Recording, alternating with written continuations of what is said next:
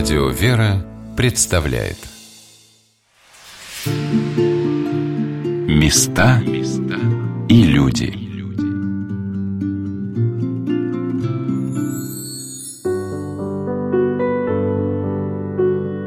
Что такое милосердие?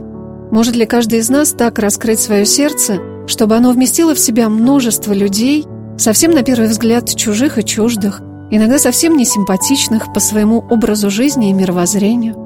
Помню, как один батюшка сказал, что степень воцерковления, духовного возрастания православного христианина легко определить по тому, как человек относится к рядом стоящим с ним людям. Иногда даже в храме мы чувствуем какую-то настороженность и холодность по отношению друг к другу. Не так много людей, которые просто и искренне, с большим вниманием и заботой готовы откликнуться на чужую боль и помочь. Так что же такое милосердие?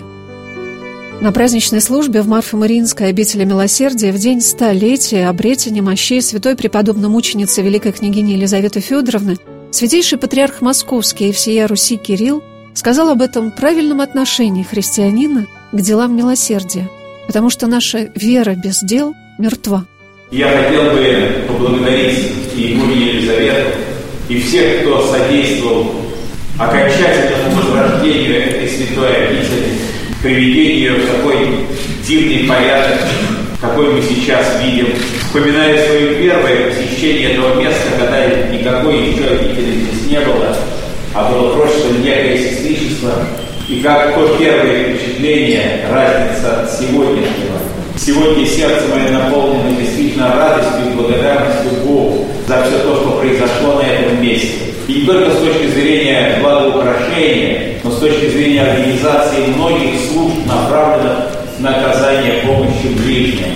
То есть на то, как продолжается в этом месте подвиг святой преподобно-мученицы великой княгини Елизаветы. И дай Бог, чтобы это служение укреплялось в нашей церкви, епархии, монастыря, приходах. Вера без дел мертва есть. Если мы не будем поспешествовать добрых делах, то вера наша будет угасать.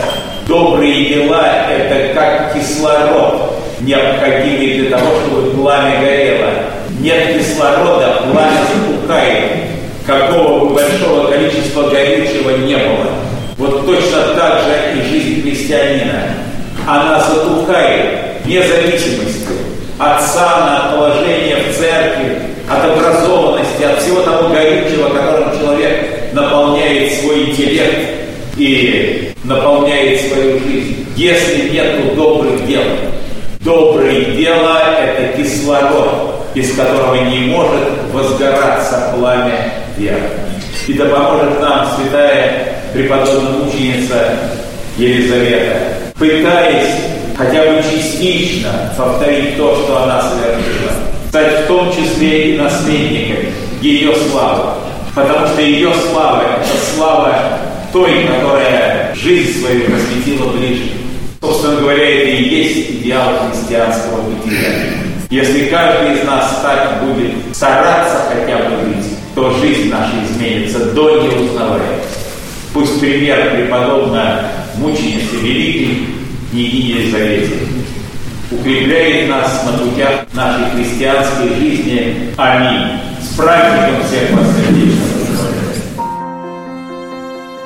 Когда вы попадете в Марфо-Мариинскую обитель милосердия, позвольте себе побыть здесь подольше.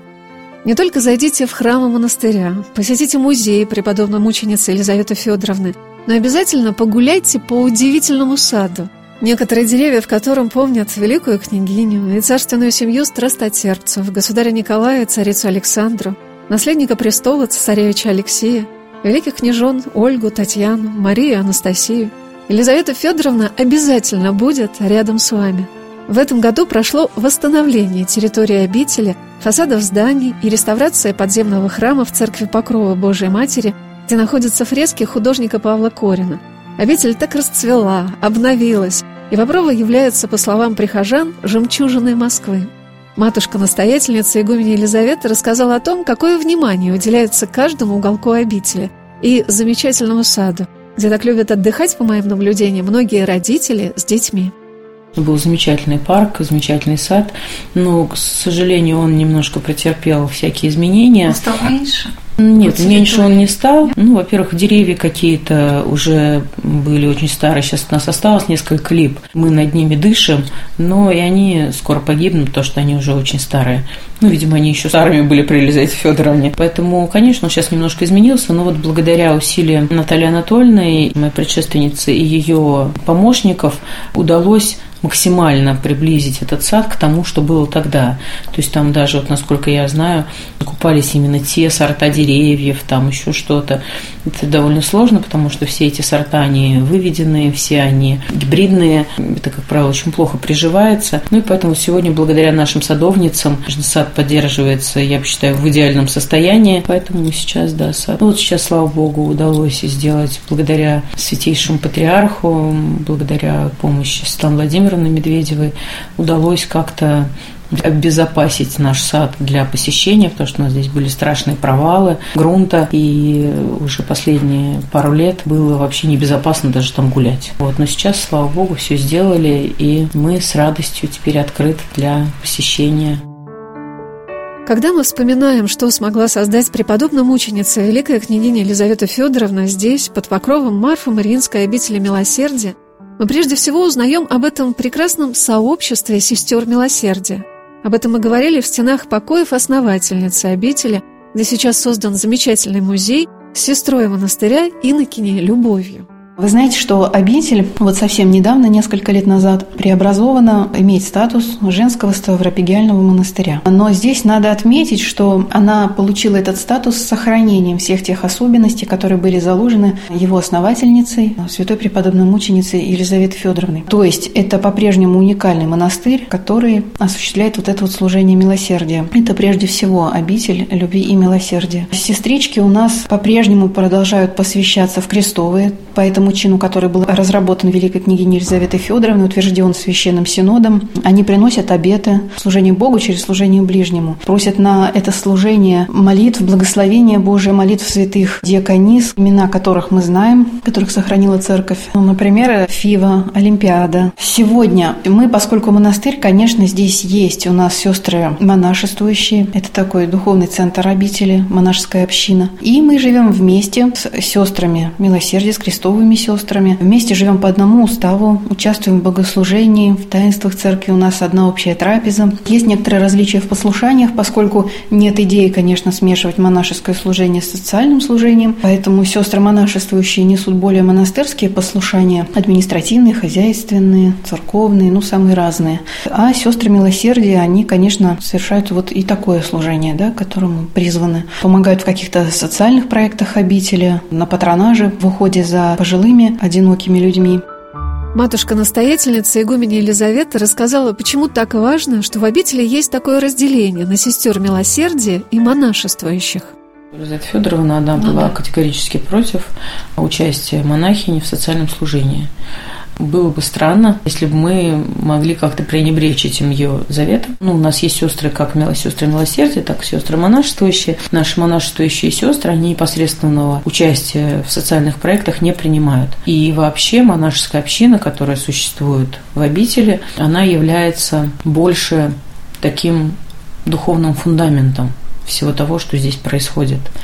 И я считаю, что это главное, что здесь есть. Если бы не было этой монашеской общины, то Марф-Марининская обитель в том виде, в котором она существует сейчас, как такого все-таки духовно церковного такого органа, ее бы не существовало. Ну, она бы в лучшем случае была бы каким-то православным центром социального обслуживания. Сегодня это не так. Сегодня все-таки все наши сотрудники, они понимают, зачем они сюда пришли. И вот это, как вот я уже в начале нашей беседы говорила, главная цель – направить свою жизнь ко Христу, она сегодня реализуется. И реализуется благодаря тому, что в основании всего этого есть вот эта монашеская община, которая молится – и главной задачей которой является именно молитва. Понятно, что сестры, они трудятся, они что-то такое делают, там у них какие-то есть послушания, но это все дело такое десятое. Самое главное, их задача – это вести монашескую жизнь. И тогда, если монахи занимаются своим делом, то тогда все остальные занимаются своим. А также матушка сказала, почему в монастыре, чем является сегодня Марфа Мариинская обитель милосердия, так много сестер милосердия и добровольцев, которые приходят трудиться в обитель из мира, и чем характеризуется социальная деятельность в монастырях в наши дни. Сейчас потому что время другое. Сейчас для того, чтобы делать дела милосердия, не обязательно уходить из мира. Вот все наши добровольцы, все наши сотрудники, они вот те самые сестры милосердия. Сейчас вообще церковная социальная деятельность, она является все-таки больше прерогативой мирян. И когда при монастыре, при вот этой монашеской общине, опять же, которая молится, складывается вот такая большая община мирян, которые занимаются вот этим и базируются вот на этом основании, и сами также продолжают направление именно в движении ко Христу, вот это правильно. Здание обители, в котором расположен храм святых праведных Марфы и Марии, где во времена великой княгини Елизаветы Федоровны находилась больница, и лежачие больные могли слушать, как проходят богослужения и молиться, в наши дни расположено много социальных проектов. Здесь есть центр семейного устройства, в котором родители, которые бы хотели взять на воспитание приемных детей, общаются со священниками и психологами, а также в каждом уголке можно увидеть разных людей, занимающихся тем или иным делом – мы сидели со старшей сестрой патронажной службы Марфа Мариинского сестричества Любовью Геннадьевной Митечкиной в голубой гостиной, где в обители проходят концерты и встречи, украшенные чудесными портретами великой княгини Елизаветы Федоровны, великого князя Сергея Александровича, семьи царственных страстотерпцев государя Николая II, и беседовали о том, что же представляет собой сестры милосердия в наши дни – наше сестричество организовалось, собственно говоря, тоже благодаря уставу Елизаветы Федоровны, которая написала о том, что объединяются сестры-сотрудницы. В то время сестры-сотрудницы это было актуальное слово, понятное по тем временам. Сейчас нас назвали сестры-помощницы. У нас пришло примерно 12, 10-12 человек. По сути, мы сейчас в том же составе и находимся. И нам, конечно, очень помогают добровольцы. Добровольцы в нашем служении. Прежде всего, это патронажная нужная помощь на дому. Очень много одиноких пожилых, которые нуждаются и в хозяйственно-бытовой помощи, и в такой помощи духовной, потому что не все люди воцерковлены. Храм человека тянет или в скорби, скажем, кто-то детей потерял, кто-то, конечно, в одиночестве не хочет находиться дома. Поэтому мы стараемся помогать теми силами, которыми мы располагаем. Любовь Геннадьевна рассказала о тех занятиях, которые предлагают сестры-помощницы патронажной службы своим подопечным – мы стараемся приходить в дом, утешать, помогать, скажем, прибраться, сходить в магазин, в аптеку или помощь оказать в больничном служении, да, положить в больницу человека, устроить и навещать его там. Тоже все важно. Но у нас здесь вот для тех людей одиноких, но ходячих, скажем, которые могут передвигаться по городу, мы организовали такой лекторий и встречаемся путешествия по Москве по экскурсионным программам. Мы посетили очень много интереснейших мест и Москвы, и Подмосковья, которые связаны с именем Елизаветы Федоровны. То, что для нас тоже очень важно. И мы встречаемся раз в месяц, иногда даже чаще. И помимо экскурсионной программы у нас есть вот такой вот лекторий, где мы собираемся и здесь, в голубой гостиной, слушаем рассказы, скажем, о здоровом образе жизни. Да, у нас есть теперь даже некоторые спортивные занятия и рассказы, как кладовая здоровья. Мы говорим о том, как поддержать свое здоровье. Для бабушек это очень важно. Дедушка дедушек у нас как-то мало, вот в основном бабушки. Каждым человеком, нуждающимся в помощи и поддержке, который пришел в Марфо-Маринскую обитель милосердия, занимаются сразу несколько человек. Сестрам помогают добровольцы, юристы и врачи, психологи и бизнесмены. В тех направлениях с одинокими людьми каждая, каждый человек, с которым мы работаем, это уже отдельное направление, в котором участвуют, скажем, по 5-6 по добровольцев. Была семья, например, в которой четверо деток, и муж онкологически больной оказался. И мама оказалась в такой ситуации. И в этой ситуации тоже там пятеро-шестеро добровольцев, которые помогали в этой ситуации. Привозили еду, одежду, помогали с продуктами, возили в, в больницу, помогали семье. Это вот целая организация. Каждая э, бабушка или каждая ситуация вот нуждается в такой вот опеке. Сегодня на «Волнах Радио Веры» мы рассказываем о Марфо-Мариинской обители Милосердия, где сохраняются традиции, заложенные ее создательницей, преподобной мученицы великой княгини Елизаветы Федоровны, и как они преломляются и развиваются в наши дни. В обители подвязаются как крестовые сестры, которые взяли на себя обеты служения ближним уже на всю жизнь, так и те, кто принял посвящение на три года. У Елизаветы Федоровны в обители девушки, желающие выйти замуж, могли после положенного срока вернуться в мир и создать семью. А вот сестрами-сотрудницами в то время, а сейчас сестрами-помощницами могут быть и те, кто имеет семью. Об этом рассказала старшая сестра патронажной службы Марфа Мариинского сестричества Любовь Геннадьевна Митичкина. Сейчас мы представляем собой сестер, живущих у себя в квартирах в городе и имеющих семьи. Кто-то из сестер – это многодетная семья, у кого-то внуки даже есть, а кто-то – это и молодые девушки у нас в сестричестве есть. И дополняют наше движение, конечно, добровольцы. Добровольцы, которые входят в состав патронажной группы. Очень важным, по словам Любови Геннадьевны, для нее является то, что все труды в обители совершаются с молитвой. Я тоже всегда удивляла, насколько люди самоотверженно трудятся, сколько здесь сотрудников, и каждый проект он настолько как-то качественно выполняется, и наша матушка, прежде всего, она очень вдохновляет всех и контролирует, конечно, и следит за тем, чтобы все было, знаете, как бы в традициях Елизаветы Федоровны. Здесь ну, невозможно делать плохо, здесь нельзя делать плохо, когда ты трудишься во благо и ну, как с молитвой. Здесь молебные обязательно служатся э, каждый день в Покровском храме или в храме Марфы и Марии. Вот все совершается с молитвой.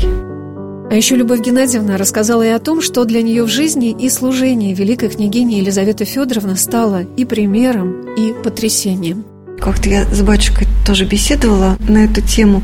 Вот, и он сказал о том, что, конечно, ее очень трудно повторять, брать пример с нее очень трудно, потому что она человек, э, все-таки выросший в другой стране, у нее другой менталитет. Она, конечно, воспитывалась совершенно в иных условиях. В России это, наверное, очень сложно даже себе представить, какое она получила воспитание, образование. Вот, и то, что она... А, немецко-английская. Да, немецко-английская. И то, что она полюбила так Россию, и как она понимала русских людей, как она не предала. Открывала очень многие приюты, и она настолько заботилась об этих детях. Она очень многих детей была крестной мамой. Она заботилась, пока девушка не выходит замуж. Тоже настолько вот ее эта верность, вот такая и преданность, и понимание, что человека нужно поставить на ноги. Она, как, как настоящая мать, была очень многим девочкам из приюта. Она выбирала детей самых трудных и помогала им. Конечно, насколько милосердным был этот человек. Она заботилась и считалась со своими ближними, наверное, самые незащищенные слои населения. Она шла, скажем, в такие трущобы, где ее не трогали даже вот пальцем люди, которые были, ну, как воры или убийцы. Они ее почитали. Это тоже очень дорого стоит.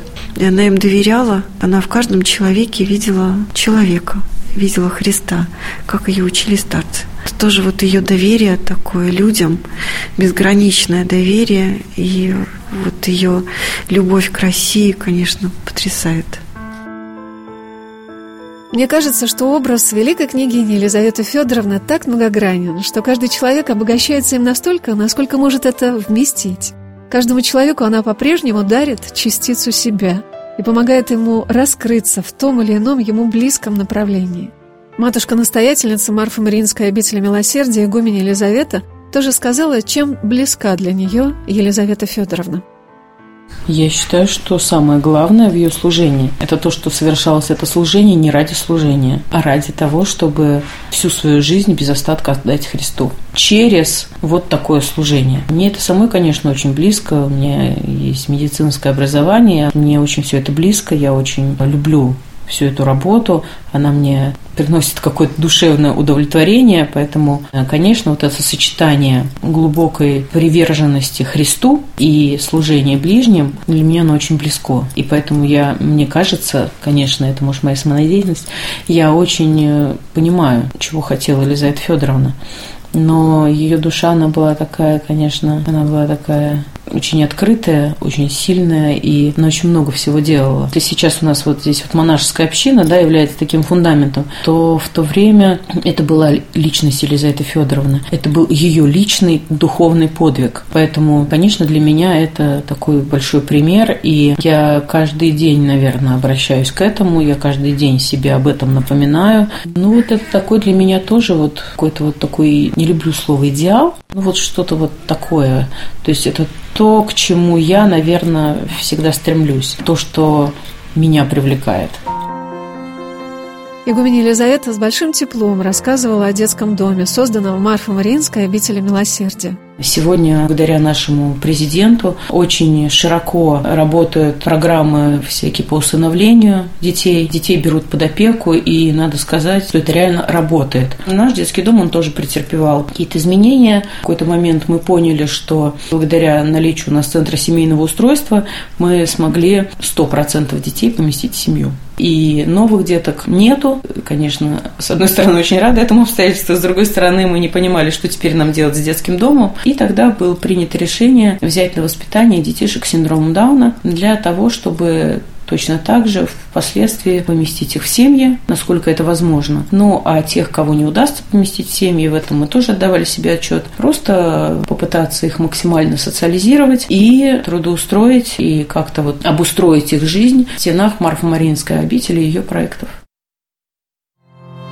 Матушка рассказала, что в обители также ведется большая работа с родителями. Сейчас это центры, они существуют по всей Москве, в каждом районе. Сегодня для того, чтобы взять под опеку или усыновить какого-то ребенка, нужно обязательно пройти школу приемных родителей, которая существует в каждом районе. Родители готовят к этому шагу, это очень правильно. Возможно, на сегодняшний день недостаточно, и, возможно, мы еще не вполне умеем это делать, но как бы сама форма очень правильная, и так оно и должно развиваться дальше. Ну вот в то же время мы создали при нашем детском доме тоже такой центр семейного устройства. Его спектр задач немного шире, чем у обычной школы приемных родителей, так как он существовал на базе уже существующего детского дома, то в задачи центра семейного устройства и тогда и сейчас входила работа с кровными семьями наших деток, то есть с кровными родителями. Зачем? Для того, чтобы по возможности помочь семье забрать своего ребенка назад. Потому что, как правило, такой запрос у семьи всегда существует. Если эта работа не приводила к каким-то положительным результатам, именно в смысле того, чтобы ребенка поместить обратно в семью, то она всегда помогала родителям так или иначе встать на ноги. Второе направление – это школа приемных родителей, которая везде готовит приемных родителей. И наше отличие, отличие нашей школы только в том, что она православная. Патронажная служба Марфа Мариинского сестричества милосердия также осуществляет работу помощи инвалидам. Об этом сказала старшая сестра сестричества Любовь Геннадьевна. У нас уже был список подопечных, которых опекала обитель. И мне этот список передали. А сейчас в этот список попадают и новые люди, которые приходят к матушке и просят о помощи. Конечно, он не может быть очень большим, потому что это будет нам не по силам. Ну вот из центрального округа, скажем, общество инвалидов за Москворечье, вот они писали прошение и попросили о некоторой помощи. Мы вот одиноким инвалидам оказываем помощь. Кого там окошки помыть, кого в больницу положить, кого вот нужно в какой степени опекать.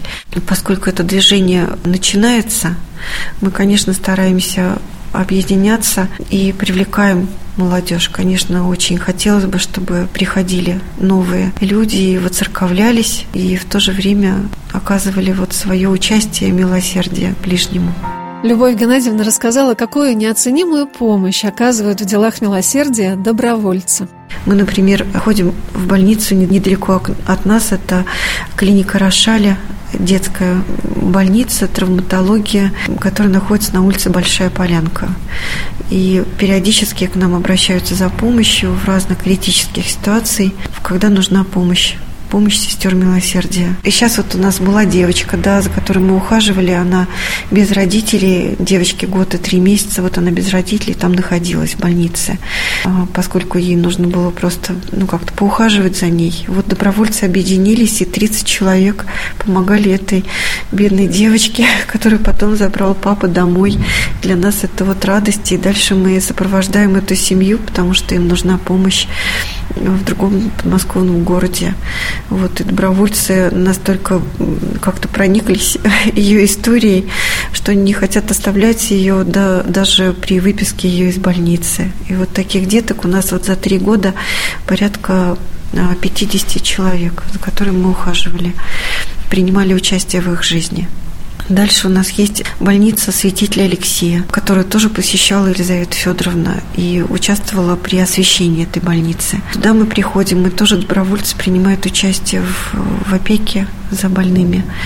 Есть, например, следственный изолятор, сезон номер 6. Это женский изолятор, где содержатся женщины э, и даже малолетние, 18-летнего возраста девушки, э, где тоже требуется помощь по сбору вещей. Если это мама с ребеночком, то значит там детское питание нужно, или там вот с какой помощью обращаются, вот мы стараемся, ну, с благословения нашей матушки, конечно. Или концерты, скажем, к Рождеству, к Пасхе. Матушки там проводят постоянно духовные беседы, в которых э, эти бедные женщины очень нуждаются. На территории СИЗО есть храм, вот они приходят на службы, исповедуются, причащаются. Может быть, это вот как-то то место, в котором они Христа узнали, и что тоже вот Господь их как-то привел к себе. Как много прекрасных проектов, замечательных начинаний осуществляется в Марфо-Маринской обители милосердия. Как это ценно, важно, нужно в наши дни. Опыт обители развивается и приумножается по всей нашей стране. Проходят семинары и конференции, вебинары, открытые уроки, мастер-классы. Специалисты со всего света приезжают поделиться своим опытом по многим направлениям деятельности. Меня поразило, с каким воодушевлением принимают все то полезное, что создано в мире по работе с инвалидами воспитатели Елизаветинского сада, развивающего центра для детей с ДЦП. Эта работа не оставляет равнодушным никого, ни работников обители, ни их подопечных, родителей, родственников. Друзья и благотворители – Волонтеры и добровольцы с радостью принимают участие во многих начинаниях Марфа-Мариинской обители. Рядом с каждым из них незримо присутствует, сопровождает, не оставляет на всех жизненных путях тонкая и хрупкая, мужественная и сильная великая княгиня Елизавета Федоровна, которая со всей глубиной своей личности так горячо и преданно восприняла православную веру и привнесла в это служение всю полноту и богатство своей личности – показывая собой прекрасный пример жертвенного до самоотречения подвига милосердия к ближним, впитавшего ее великую любовь к нашей стране, к нашей вере и к русским людям.